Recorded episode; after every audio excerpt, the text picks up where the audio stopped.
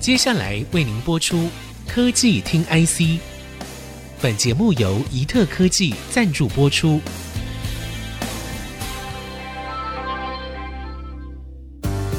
科技听 IC，掌握科技大小事，满足每一个求新、求知、求快的好奇心。这里是 IC 之音竹科广播 FM 九七点五，我是节目主持人何志忠。ChatGPT 带动的 AI 浪潮，再加上 NVIDIA 教主老黄说，现在就是 AI 的 iPhone 时刻。AMD 的 CEO 苏妈也说，未来十年最重要的事情就是 AI。AI 现在的讨论热度已经满天飞，但是这么聪明的人工智慧，到底会不会取代你我的工作呢？这次很高兴邀请到电子时报专门主跑 AI 领域的记者林佳南来到现场，跟科技听 IC 的听众们一起分享近期 AI 领域的大小事。佳南跟我们听众朋友打声招呼吧。志中，各位听众朋友，大家好，我是嘉南。请教一下嘉南哦，首先最近的科技新闻都围绕着生成式 AI 技术。这个 ChatGPT 大概是二零二二年的十一月左右发表的，之后还有哪些知名的业者也推出了类似的生成式 AI 技术呢？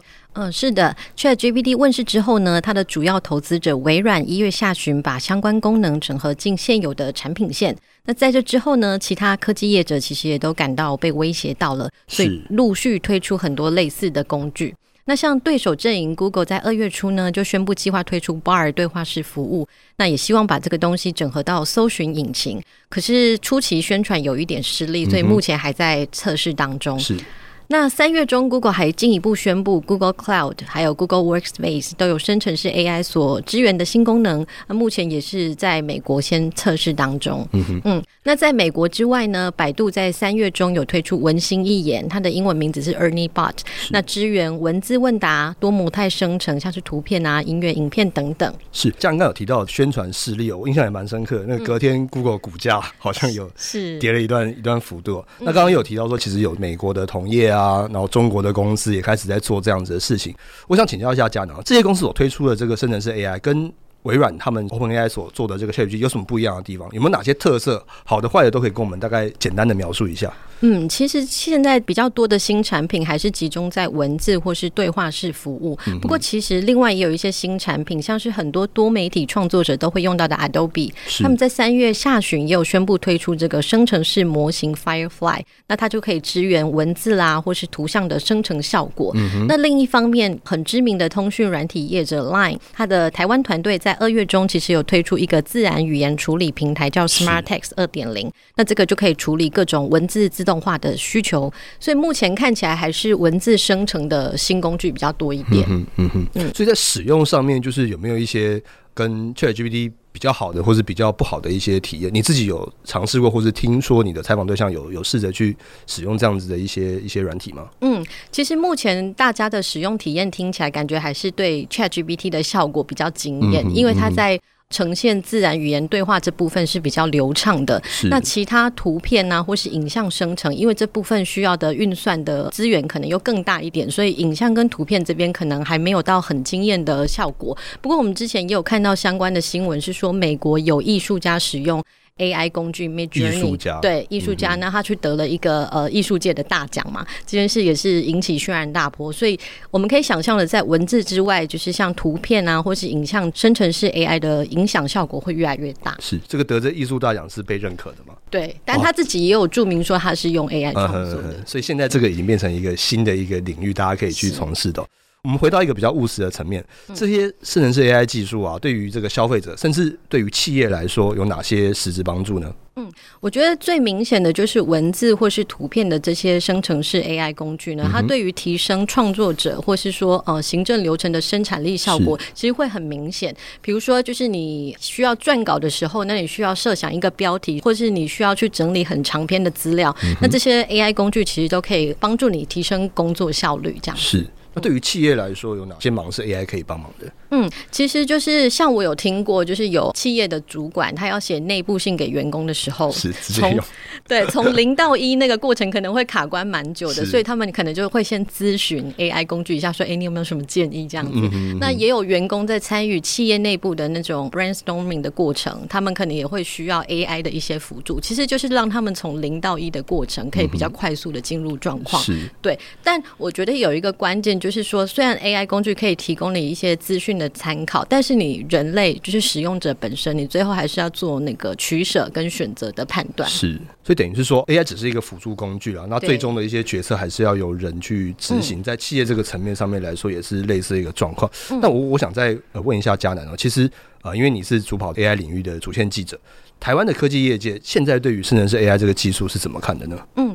其实我觉得蛮有趣的是，我访问到多数的软体业者，他们都是非常兴奋的。嗯，对。那特别是这个热潮，它是发生在二零二二年下半呢，就是很多美系的科技公司，它发布了一系列裁员计划之后，所以我们可以说，这个生成式 AI 的热潮，它其实是为整个软体科技业注入一剂强心针。嗯、那当初当初就是有一段时间就是有裁员，然后那个时候其实大家觉得景气好像要。对，大幅的修正，然后我我也觉得很好奇啊，就是在这个大家都觉得一片低迷的时候，嗯、突然有个 AI 的话题，对，吸引大家的目光哦，可能甚至有很多在资本市场的表现，也当大家就是眼睛一亮。嗯、所以这个东西当初在这个软体业界，台湾的这些软体公司或是国际公司，他们是很看好这个东西的。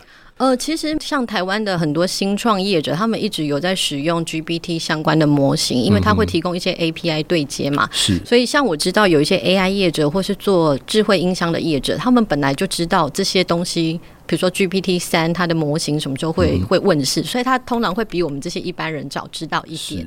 对，那所以呃，我访问到多数的软体工程师，他们虽然认为说写程式的能力呢，可能不再是无可取代的，但是也有些人强调说，你要建制出一个商用资讯系统，你不只是写出程式码就好，嗯、你还牵涉到很多团队沟通啦、教育训练的过程。所以虽然比如说程式码生成 AI 工具好了，它可以加速一些基础工作，但你要完全取代软体工程师，暂时还是不太可能。嗯，所以就是我们听到说，就是取代码农这件事情，短时间之内是不会发生的，可以这样说吗？嗯，嗯，是可以这样说。是。甚至是呃，有没有更多的一些，比如说你在采访过程当中，一些可能企业的领袖，你说像可能台湾的软体业界，嗯、那如果你有采访过一些像硬体相关的一些业者，他们是怎么看待这件事情？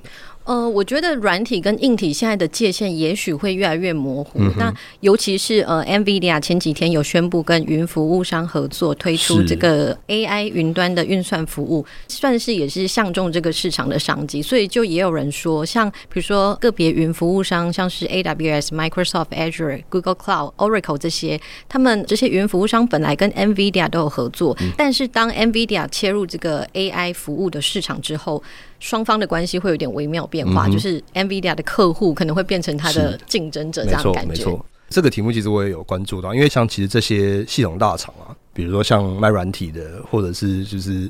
有伺服器的公司，他们都想要开自己的一些晶片。那其实可能为的是说，就是哎、我现在大量跟 NVIDIA 采购，可是我仰赖它很多东西。那现在 NVIDIA 又开始要进军这个软体这一块。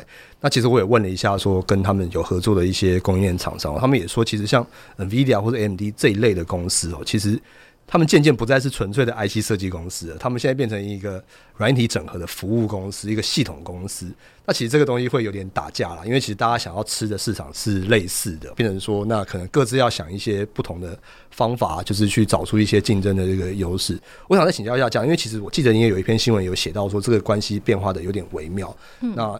现在倾向是说，大家有想要开创出自己的道路吗？还是说初期我就先使用 NVIDIA 的服务，就是它是一个很好的一个工具？现在大家的普遍看法大概是怎么样的？嗯，我觉得可能要取决于你的角色是什么。比如说你是要开发应用城市的商家业者，还是说你只是一般 AI 工具的使用者？嗯、那如果你是开发者的话呢？当然使用这些云端服务现有的工具对你来说会是比较方便。是，那你要选择哪一家？其实我觉得。大部分的人通常还是会回归到那个价格的差异，就是你看哪一家比较好用，然后 CP 值比较高这样子。而且其实这些云端服务商，他们本来就有一些既有的 AI 工具可以使用，并不是说 NVIDIA 进来才有 AI。嗯嗯嗯，所以我相信这个后续的商机还是非常值得大家期待的。我们在上半段的讨论当中聊了一下生成式 AI 持续是最近科技新闻与产业的关注的焦点哦。那对于企业或者消费者来说，也有了一些实质的帮助。那么台湾的科技业界，嘉南也分享了，不管是硬体的厂商、软体的厂商，他有他们各自的一些看法。我们休息片刻，欢迎各位听众朋友再回到科技听 IC。下半段我们继续来聊聊每个人的日常工作上面要怎么面对 AI。甚至是 AI 会不会像元宇宙概念一样，成为一个叫好不叫座或者泡沫化的一个概念呢？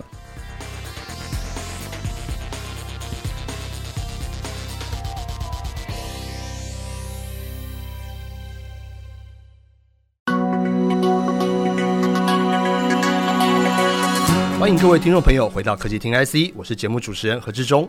我们的节目除了在 IC 之音官网 AOD 可以听到之外，大家也可以上 Spotify、Apple Podcast、Google Podcast、KKBox 搜寻科技听 IC。那我们今天请到这个主跑 AI 线的记者嘉南，我想请教一下嘉南，除了企业的反应之外，我们回到个人，那听说你有特别就是针对这个 AI 对你的文字工作、采访工作这个影响，做了一篇心得报告的整理哦，可以跟我们分享一下这个生成式 AI 对你的工作有没有什么样的影响跟变化？嗯。那 ChatGPT 的相关讨论呢，已经外溢到很多的行业。那媒体业者也算是首当其冲的一环。是、嗯，像我们 DIGITIMES 许多前辈的记者啊，然后还有外电同事也都有试用 ChatGPT，然后我们有互相交流这个、哦。真的，你们还有聊了一下，就是到底好不好玩？对对，因为毕竟很多人都已经无法脱离这个话题了嘛。那感觉归纳起来呢，大家的感觉大多是这个 ChatGPT 可以协助下标或是摘要比较长篇的文章。嗯、但是如果你问到特定的产业议题，比如说有资深前辈记者就分享说，台积电的危机，或是你不同记忆体的特色、堆叠层数等等，你拿这些很专业的议题去问 ChatGPT，它可能会提供给你几年前过时，或是网络上似是而非的答案。所以比较复杂的议题，其实我们还是看得出来，它还是需要专业记者或是外电同仁的判断跟整理，它才可以提供给读者一个比较有价值、比较有脉络化的资讯。是我我听说有一个大家使用那个心得是说，如果你问他一个很广泛的问题。比如说像申论题这种概念的时候，他反而答的就比较哩哩啦啦，就比较没有办法聚焦。可是当你问一个很专门、很细节、很专精的一个问题的时候，他反而可以提供你比较多详细的资讯。对，而且比较有趣的是，ChatGPT 它每次的回答方式都会不一样。你问他同一个同一个问题，每次回答的答案不一样。对，因为他稍微会记住你这个 session 它的对话前后文，嗯、然后你可能用不同问法。换个方式问他，他的答案都会有一点不一样。所以，甚至在台湾的软体业界，有人出了一份那个 ChatGPT 的使用心法大全，嗯，就是教你说你要怎么问才可以问出最精准的答案。是是是有有有，对对对。所以呃，因为我们知道说，像新闻采访工作，就是建立在记者与受访者之间的一些人际关系的交流，那能不能问出一个好问题？那我想请教一下嘉南，就你自己个人实际跑线的心得跟 AI，你觉得 AI 会取代你的工作吗？嗯，我觉得很重要的一点就是 AI 现在这些工具还是人类去使用它，嗯、它没有办法自动每天九点帮你发一个新闻报纸出来。是，对，所以之后可以。也许某一天，对，所以目前还是人类在操作它嘛，所以使用者怎么去使用还是那个关键。然后再来呢，它目前也许可以整理出一些事实啊，或是说呃提供给你网络上的一些资讯答案。可是因为它的出处不是很清楚，所以你不知道这些东西是谁说的。那我觉得回归新闻写作来说，有一个很重要，就是你这个意见是谁给的，你这个事实是出于哪一个研调机构的，这个其实是我们平常在出处的引用来源的问题。对对对，而且你引用什么机构或引用谁说的话，其实都会影响到那个意见本身的价值，所以这个可能是 AI 暂时还无法做到的部分。是。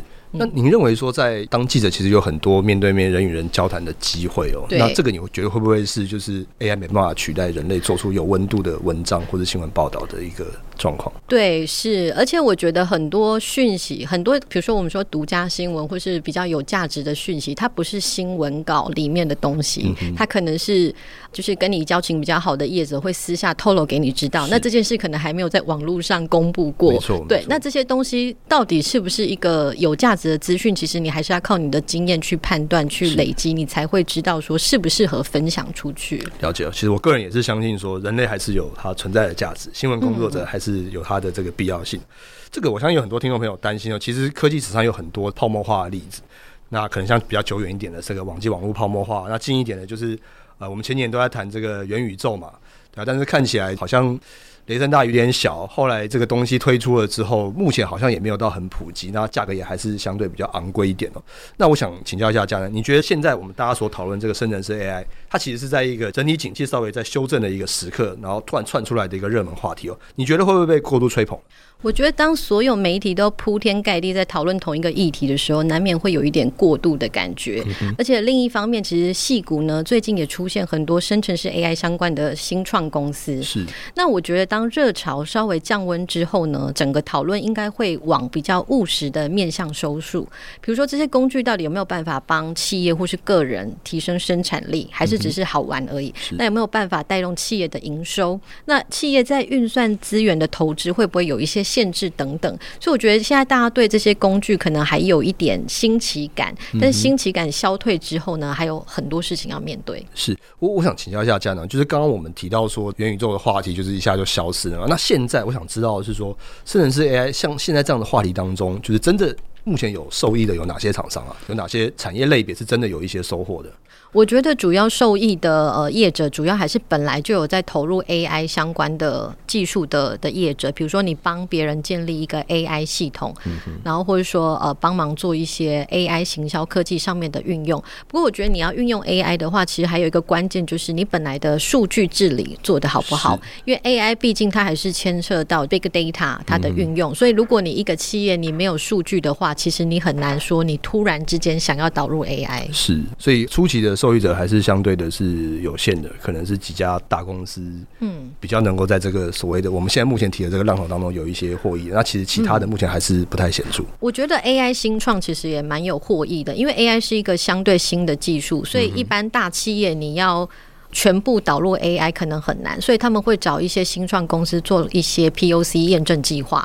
对，所以想要运用 AI 的大企业，他会去找一些相对比较新的小公司。嗯、所以我觉得这一波其实很多 AI 新创也有获益。哦，了解。所以其实新创公司反而在这个时候的机会是蓬勃的。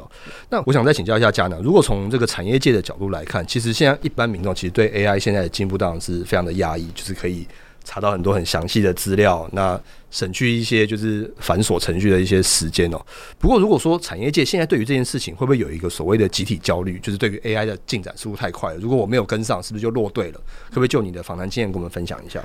嗯，确实，我觉得首当其冲的就是软体跟数位科技业界。那很多业者都有既兴奋又焦虑的感觉。嗯，嗯，那过去这几个月来，几乎每隔几天都有新进展、新突破要追。像前阵子史丹佛大学的 AI 专家李飞飞有访台好几天，嗯嗯、那其中有好几个公开活动，那他自己就有描述说，二零二三年是一个不寻常的一年。是在 AI 业界来说，就是每隔几天都有新的突破。